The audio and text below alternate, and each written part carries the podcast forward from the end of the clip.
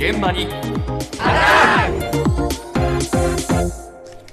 今朝の担当近藤香織さんです。おはようございます。おはようございます。日本と中国が国交を正常化してから昨日で50年となりました。ねえなんか重い50年になっちゃったね。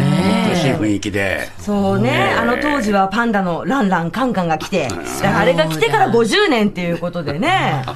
友好の象徴だったわけですよそうね。ねそうだけどおっしゃる通りで現在はね日本と中国は友好とはちょっと言えない関係になってしまいました、ええ昨日の新聞には日中友好から緊張にっていう見出しもねあーまあ本当あにそういう状りました況になってしまいましたからね。そうですね、えそこで、まあ、そのビジネス面ではどうなのかというのを今回調べてきました。はい。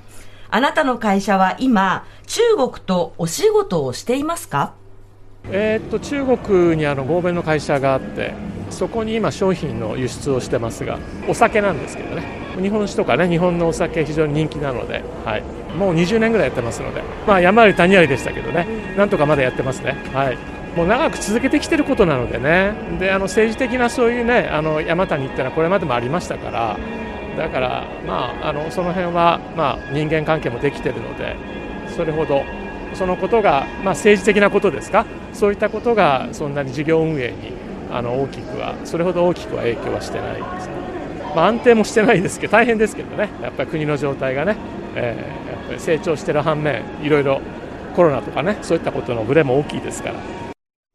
お酒を輸出してるのね。はい。日え本のお酒を輸出している。はい。でも20年も中国とお仕事をねしているということでね、長々素晴らしいと思いますけれどうもん、その政治的なね、今回みたいなええ影響っていうのがやっぱりそれほど大きい影響はないので、そうですかええうんまあこれからも続けていくということなんですけれどやっぱり人間も。関係築けてるのかな、そうですね。やっぱりそこがええビジネスにおいてはとても役に立ってるっていうことですけれどもええ。そして、こういう声もありました。今はやってません。えっ、と3年前に撤退しました。えっ、と化粧品関係の容器と包装資材を向こうで生産してました。品質、えー指導しても良くならない。向こうの紙も全部使ってたんだけど、まあとにかく品質悪くて、あのまあ銀紙って我々言ってるんですけども。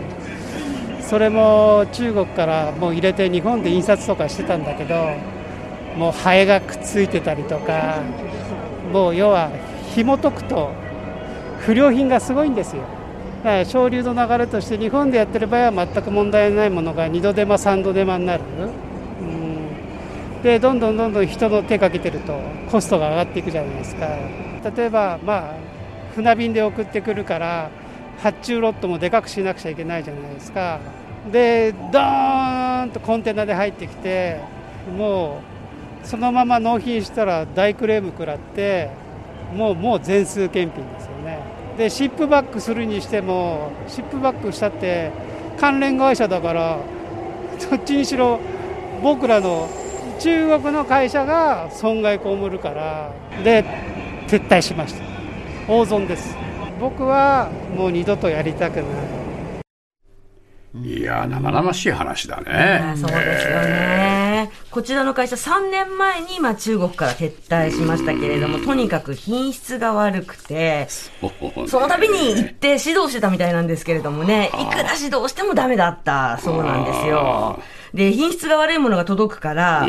全部検品しなくちゃいけなくて。ほらもう人手かかりますよね。もう人件費がかかって、コストが高くなっちゃうし、ええ返品したら下で、今度それ自分のところの関連会社だからう、ん損しちゃうっていう悪循環になって、それでもね、3年間は中国で生産してたんですよ。ええ。よく我慢しましたよね。頑張ってたんですけどね。ええ。まあでもね、ご本人はもう二度とやりたくないってね、おっしゃってましたけれども、ええ。中国に進出しているこの方のお友達も結構次々撤退しているよっていうお話もされてあ、そうですか。はい、ええいました。はい。が、その一方で、こういう会社もありました。あのこれからビジネスをするのであの新しくあの拠点を作ろうとしてます。医薬品の方の関連の仕事なんででそっちの方のビジネスを始めようとしてます。えーっと作るというかあの開発の方の関係の仕事なんで、うん、そっちの方のビジネスですねやっぱ漢方が多いんであのそれ以外の薬を作るっていうのではい。これまであのそういうそのあの薬に使うものをあの販売したりとかそういうことやってたんですけど、はい、ものだけじゃなくてそういう技術とかそういったところっていうのをこう売り込みに行くみたいなそんな感じかうーんまあうまくいくことを 願ってますけども。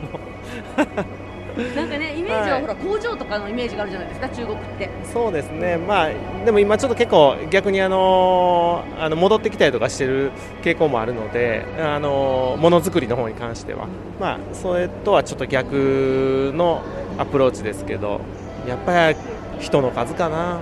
あのもちろんそのそういうニーズも、やっぱりその分多いんで、まあ、数の魅力っていうか、そこですかね。おうはい。これからです。うん。ね開発の仕事って言ってましたね。そうですね、えー薬関係の、まあ、ええ開発関連ということなんですけれども、はいあのね、工場やなんかの国内回帰の傾向とか、まあ、ええ中国から撤退する会社もある中で、あえて中国に新しい拠点を作ろうっていうことなんですけれども、やっぱりその魅力は数なんですよね。なるほど。うん。でももちろんね、マーケットのリサーチした上で、そこにビジネスチャンスがあると睨んでの中国進出なんですけれどもね。なかなかね、えーえーチャレンジする、まあ、気力っていうか、勇気っていうかな。気概っていうかね。気概っていうか、それはもう買いますけど大変でしょうね。これからね、頑張ってほしいと思いますよ。あなたの平成間違ってます平成のすべてを目撃したと自称する町浦ピンクが真相を僕もモーニング娘。のメンバーとしてデビューする予定やったんですよ TBS